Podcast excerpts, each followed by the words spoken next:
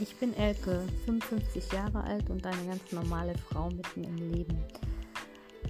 Im Juni 2018 ist dieses Leben wie schon so oft aus den Fugen geraten. Ein Schicksalsschlag oder ein Glücksfall, wie auch immer man es nennen will, hat mich in einen dunklen Tunnel geführt.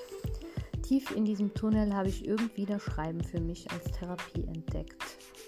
Seitdem sind so über 50 Gedichte und die Geschichte von Hugo entstanden.